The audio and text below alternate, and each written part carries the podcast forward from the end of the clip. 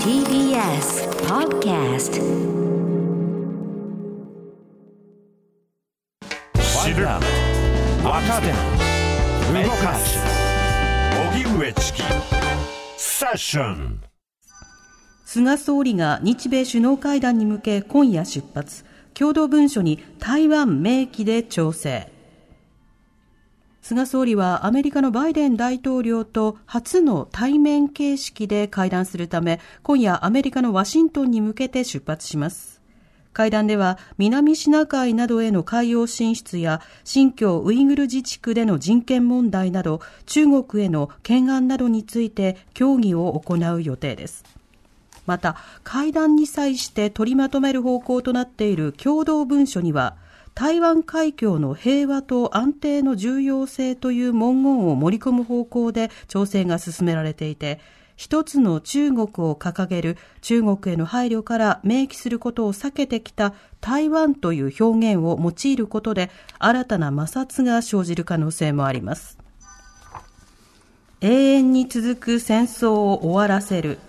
アメリカ軍がアフガニスタンから完全撤退へ。アメリカのバイデン大統領は14日、ホワイトハウスで演説し、永遠に続く戦争を終わらせる時だと述べ、アフガニスタン駐留アメリカ軍を同時多発テロから20年となる今年9月11日までに完全撤退させると表明しました。バイデン氏はアメリカ軍の駐留開始後、同時多発テロの首謀者、ビンラディン容疑者を殺害し、アルカイダを弱体化させたと成果を強調。どんな条件を満たし、あと何人の命が犠牲になればよいのか、答えが見つからないなら、とどまるべきではないと述べ、撤退には条件をつけないと強調しました。一方、アフガニスタンのガニ大統領は、アメリカの決定を尊重するとツイッターで表明しています。それでは現地時間17日に行われる日米首脳会談、はい、そしてアフガニスタンからのアメリカ軍完全撤退、うん、これらのニュースについて、ジャーナリストの北丸裕二さんに伺います。はい、北丸さん、よろしくお願いします。よろしくお願いします。お願いします。はい。北村さん、あの、日米首脳会談、バイデン政権にとっては初の対面形式での会談ということですけれども、この会談の意味合いいかがでしょうか？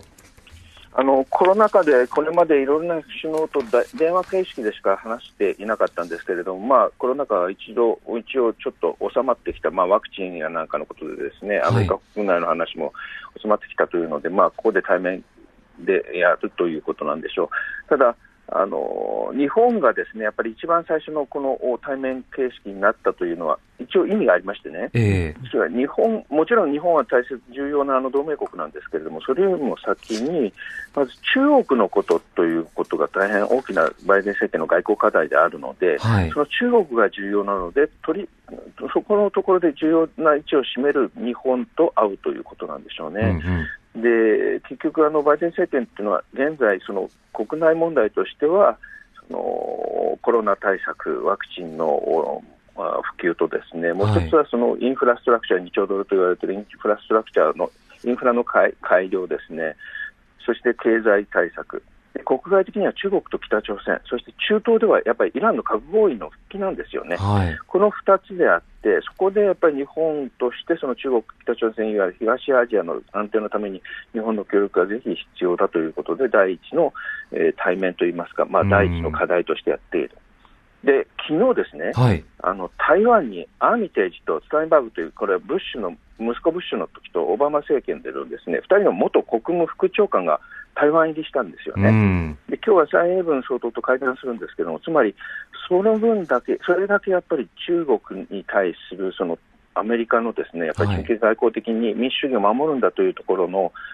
その力の入れ方がですねやっぱりこれまでとは全く違うなという気がしますね。この最大の議題となった中国、そして台湾を明記することなんですけれども、はい、これの意味と、それからアメリカの市民たちの反応などはどうでしょうか？あのー、まあ、あの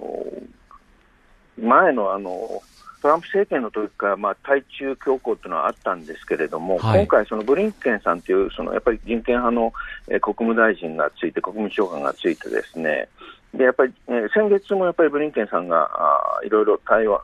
台湾問題に関して、もしくは香港の問題ですね、それからウイグルの問題に関して、うん、中国当局の、えー、大きい外相であるとか、えー、ヤン・ケ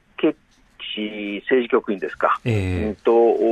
ずいぶん町長発信のやり合いを行ったでしょ、はい、でそういう時もそうなんだけれども、やっぱりここでやっぱりきちんと台湾で防波するんだ、守るんだということ、で香港に関しては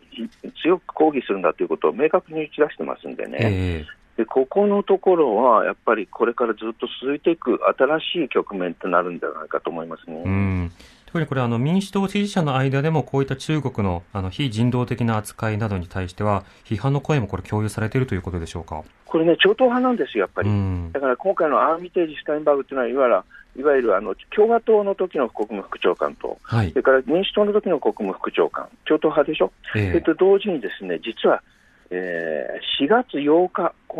ちょうど先週の今日ぐらいかに、あの上院にですね2021年の戦略的競争法案、はい、 Strategic Competition Act っていうのが出たんですが、えー、そこにですね日本にですね日本といいますか東アジアにですね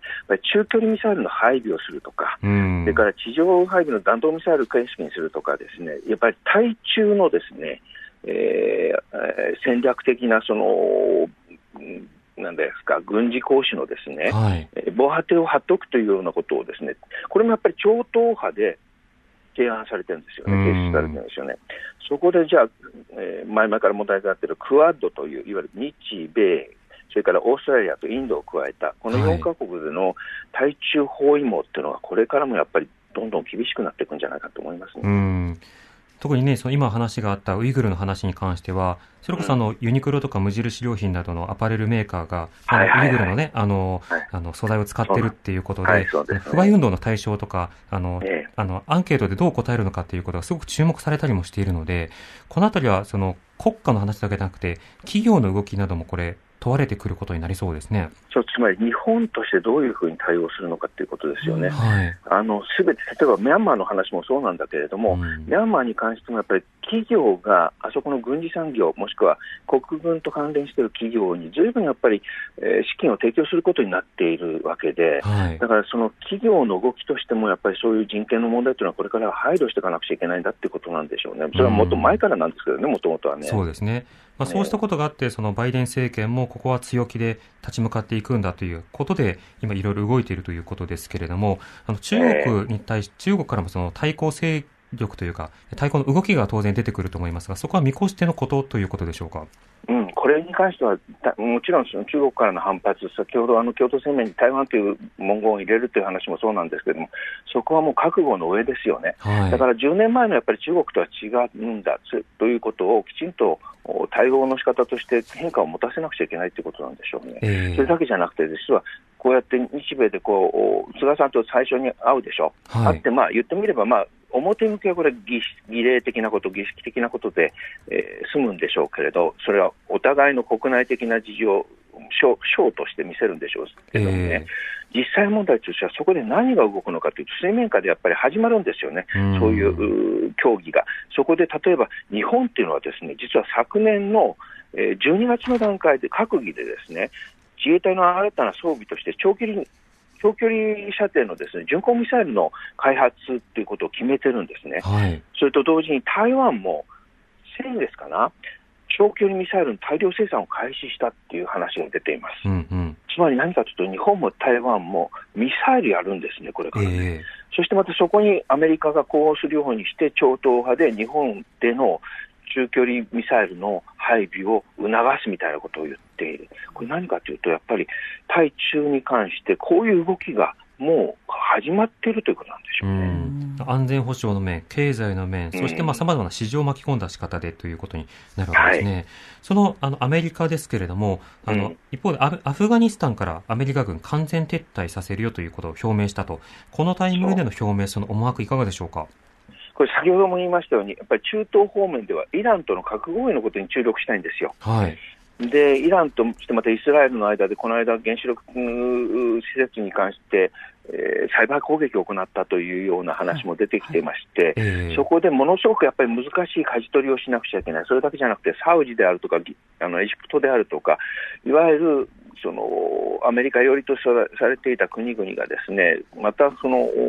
分裂するような葛藤になるかもしれないというような状況があるのでね、そこでどういうふうにしてやるのかというと、アフガンっていうのは実は20年も続いてるわけでしょ。はいでこれ、実はアフガンというのはですね NATO・ 北大西洋条約機構のですね検証があるんですが、そこの第5条で、一つの国に対する攻撃は NATO 加盟国全体に対する攻撃だというふうに、えー、決めてあるんですよ、はい、で。それによる発動によって、結局、あそこに多国籍軍という NATO 軍が出たわけなんですけれども、結局でも、あのアフガンっていうのは、まあ、同時あの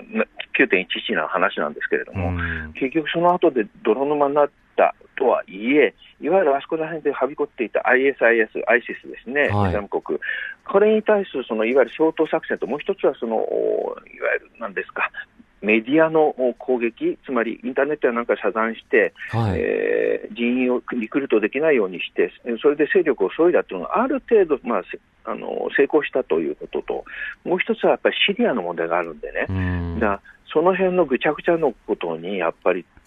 対抗していかなくちゃいけないということは、アフガンにはいつまでもいるわけにいかないなっていう話なんですね。なるほど。それで今回決めたということなんですね。うん、そうすると、ある種その配置のあり方や連携のあり方、大きくこう見直すための、まあ、戦略的一歩、このタイミングでバイデン政権、動き始めているということになるわけですか？そうですね、やっぱり政権、トランプ政権からバイデンに変わったことによって、一つのなんていう節目をつけよう、まあえっと、アフガンに関しては、まあ、トランプの政権の時からそうだったんですけど、撤退方向だったんですけれども、はいうん、それを明確に打ち出したということでしょうね。なるほど。わかりました。北丸さん、ありがとうございました。はい。ありがとうございました。失礼します。失礼します。はい、ジャーナリストの北丸裕二さんに伺いました。TBS Radio 905-954発信型ニュースプロジェクトセッション